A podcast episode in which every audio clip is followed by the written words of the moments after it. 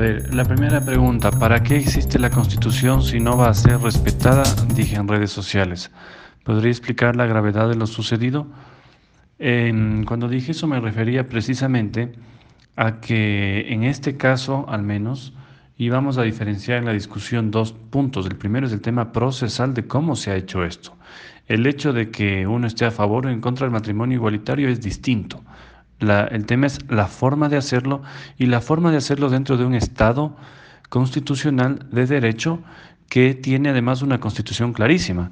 Entonces, eh, en este caso, en el caso ecuatoriano, el artículo 67 es el, es el que establece que el matrimonio es entre hombre y mujer y el artículo 68 es el que da paso a la unión de personas homosexuales, eh, evitando, por supuesto, cualquier tipo de adopción. Eh, lo que yo he dicho y lo que yo sostuve en redes sociales, incluso antes de que sea conocido el texto de la sentencia de la Corte, fue ratificado precisamente por el voto eh, salvado del doctor Hernán Salgado Pesantes, presidente de la Corte, que conjuntamente con tres magistrados más tuvo un pronunciamiento distinto a la mayoría compuesta por cinco magistrados de la Corte. ¿Por qué es grave esto? porque bajo el argumento de que la, la normativa internacional y en este caso una opinión consultiva que no es vinculante, están confundiendo lo que es una opinión consultiva de la Corte Interamericana de Derechos Humanos con un documento vinculante, por ejemplo, como el de la Convención Interamericana de Derechos Humanos. Em, ¿Para qué existe la Constitución entonces? Sí, únicamente nos vamos a dedicar a que exista una corte en este caso que eh, acepte o decida qué es lo que le importa al Ecuador y qué es lo que no le importa y lo incluye en el ordenamiento jurídico ecuatoriano. Entonces, con esto yo he dicho de forma irónica que haría falta únicamente entonces una oficina de gestión de normativa internacional que sea la que adopte todo y lo incluye en el Ecuador. ¿Para qué entonces hay una constitución? ¿Para qué existe una asamblea que precisamente trata la constitución eh, y las leyes? y para qué también está el procedimiento en la propia Constitución eh, respecto de cómo se tiene que reformar la misma. Sí, lo van a hacer únicamente a través de una sentencia de la Corte. En la segunda pregunta, ¿a qué se refiere con esto de activismo judicial de izquierda? El activismo judicial es precisamente eh, lograr a través de la jurisprudencia, de la acción judicial, cambios que no los permite la ley, cambios que probablemente no los permita la sociedad, pero que son la agenda de algunos jueces, es lo que se conoce como activismo judicial. Es un término que se trata mucho en Estados Unidos respecto sobre todo de la actividad de la Corte Suprema, en donde existe eh, a veces una mayoría o una minoría de índole conservador y otra de índole más progresista, y aquellos de índole progresista evidentemente buscan cambios eh, interpretando la Constitución a su antojo. ¿Por qué activismo judicial de izquierda? Porque yo sostengo que la derecha, yo no soy y no concuerdo con aquellas personas que dicen que la derecha y la izquierda no existen o que están superadas en el siglo XXI, yo creo que eso es falso, existen y yo creo que la nueva derecha, la derecha no solo del siglo XXI, sino una derecha precisamente del 2019, es una derecha que defiende profundamente la vida, eh, la, familia, eh, defiende también la libertad de empresa, la libertad de, de acción. Y estas son temas de la izquierda, porque si ustedes vemos, eh, sobre todo el activismo de izquierda, no judicial, eh, tiene esta agenda, tiene una agenda primero de matrimonio igualitario, a como, a como sea, a como de lugar, no siguiendo los pasos establecidos en el caso ecuatoriano en la Constitución. Y luego ya escuchamos a la mayor activista de izquierda en, en este tema en el Ecuador decir que esto aquí no se acaba, luego vendrá la adopción por parte de las mismas parejas. Luego dice los derechos de los niños trans. Eh, y yo creo que en una agenda de la izquierda a nivel internacional está también el tema de la eutanasia libre, sin ningún control, como ya se debate actualmente por parte precisamente de la izquierda en España, a raíz del caso que se dio en Holanda hace algunas semanas, y varias cosas más.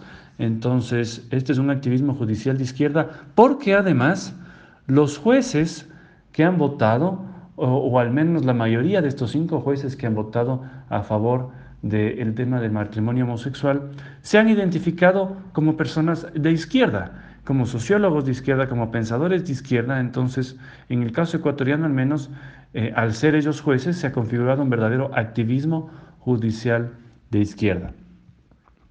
Respecto de tu tercera pregunta, es un mandato obligatorio, están obligados a acatar la solicitud de la Corte Constitucional o la separación de poderes les permite a los legisladores acatar la Constitución.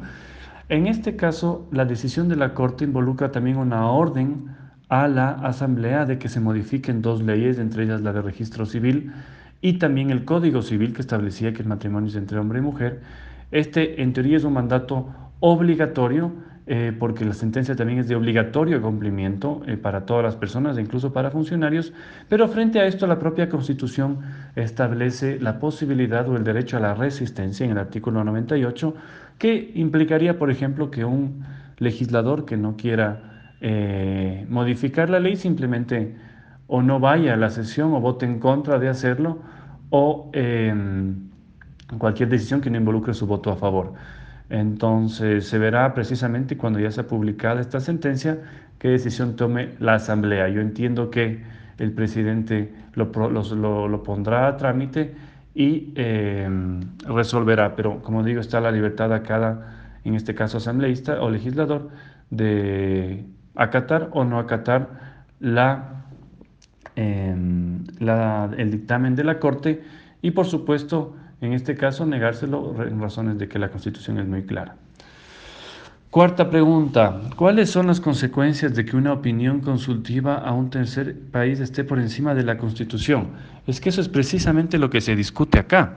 Eh, una opinión consultiva que no tiene carácter vinculante, aquellos que están diciendo que esta opinión consultiva tiene un carácter vinculante están mintiendo lo que tiene carácter vinculante es precisamente los instrumentos internacionales que se comprende, por ejemplo, a un tema como la Convención, que además la Constitución ecuatoriana no hubiera sido, eh, cuando se la estaba elaborando el 2008, completamente errónea al no tenerla en cuenta, la tuvo en cuenta, pero que se, que se quiera llevar a la, una opinión consultiva, a algo que esté encima de la Constitución es precisamente errado, no solo porque es ilógico eh, para cualquier país, que algo así puede estar sobre la Constitución, más aún cuando muchas veces estas opiniones no son ni siquiera de las cortes, de las comisiones, sino de órganos que componen los organismos internacionales, compuestos por personas también que tienen una agenda, tienen una orientación y mal podrían obligar a un país eh, de 17 millones en el caso ecuatoriano, que además votó por una constitución y que pide que se respete esa constitución. Entonces, evidentemente que alguien la ponga por arriba de la Constitución no tiene ninguna lógica, además es absolutamente inconstitucional porque el 424 de la propia Constitución en adelante pone a la Constitución por sobre todas las cosas y salvo en ciertos casos eh, a los instrumentos internacionales, pero una opinión consultiva no es un instrumento, no es vinculante y por eso lo que se ha hecho con base en esta opinión es absolutamente ilógico e inconstitucional. Em, la quinta pregunta. ¿La Corte, ¿La Corte Constitucional tiene la facultad de reformar la Constitución tal como lo ha hecho a través de un fallo que han dictado? En este punto, evidentemente no tiene la facultad de reformar la Constitución. El propio voto salvado del doctor Salgado dice que la Corte tiene la facultad de proteger la Constitución, no cambiarla. Em, más aún cambiarla con una interpretación. La primera interpretación que tiene que tener cualquier juez, cualquier abogado, es la literal, es decir, ¿qué dice el texto? Sí, de la interpretación literal se colige que hay alguna, alguna, algo que no está claro, algo que se tiene que interpretar, ahí se aplican los métodos de interpretación que ha usado actualmente la Corte. Entonces, se han olvidado del primer método de interpretación que tenían que hacerlo para irse por otros. Entonces, no tiene la facultad de reformar la Constitución. Lo que ha pasado ahora es bastante incierto porque no sabemos si los próximos constituciones tengan que imprimirse con una salvedad en ese artículo, diciendo que hay opinión que cambió el artículo 67, si la Corte va a atreverse a mandarle al registro oficial que se cambie la constitución, el propio texto, no lo sabemos. Realmente es mucha incertidumbre y por eso es que lo que ha hecho eh, hoy el activismo judicial de izquierda es gravísimo. Tu última pregunta ¿Qué mensaje le daría a los hispanoamericanos sobre el impacto que tiene esta decisión sobre la ampliación de poderes y el respeto a las instituciones republicanas? Como bien he dicho al inicio de la entrevista, este es un, este es un tema que se da por cómo se ha dado este cambio. Que, por ejemplo, haya un grupo de personas que quieran cambiar la constitución porque creen que tiene que ser reconocido el matrimonio homosexual, están en su pleno derecho. Eso se llama democracia. Pero eso también hace que tengan que seguir los procesos para que se dé un cambio constitucional. Las constituciones, y yo soy profesor de Derecho Constitucional en una maestría en el Ecuador, las constituciones son documentos vivos, por supuesto, que reflejan el momento eh, de cada país. Entonces, si el momento tiene que cambiar eh, en el 2019, en una constitución que fue eh, votada el 2008, es perfectamente posible y, probable, pero hay que seguir los procesos y eso es lo que aquí se critica, que eh, hay una corte lamentablemente superpoderosa, ni siquiera es sujeta a control político por parte de nadie en el Estado, que irrespeta instituciones republicanas, como yo digo, aquí está la Asamblea de por medio, hay una constitución votada por una mayoría de ecuatorianos, a la que también quiero referirme, porque yo en el 2008 combatí esta, esta constitución. Yo hice campaña en contra de que se apruebe. Pero una vez aprobada es una norma que tenemos que cumplirla todos y eso es precisamente lo que mi rol como legislador me obliga. Entonces, esta ampliación de poderes es peligrosa, es un superpoder. Lamentablemente, esto es lo que la propia constitución daba, es una constitución hiperpresidencialista eh, y por supuesto tiene una corte constitucional muy poderosa. Entonces, el mensaje a los hispanoamericanos es que Cualquier cambio se tiene que hacer dentro del marco de la ley y que se tiene que combatir el activismo judicial de izquierda y de derecha. En este caso es de izquierda, porque hay una mayoría de izquierda en esa Corte Constitucional. Pero lo mismo podría pasar con jueces, por ejemplo, que se digan de derecha y que, y respetando la Constitución, vuelquen cambios que no son posibles de hacer. Entonces, esto es contra lado y lado. Para algo está el Estado de Derecho, para algo está la Asamblea y para algo está también el voto de la gente. Entonces, lo que se ha hecho ahora es criticable desde ese punto de vista y tendrá que ser analizado y sus consecuencias también, por supuesto, en lo que viene.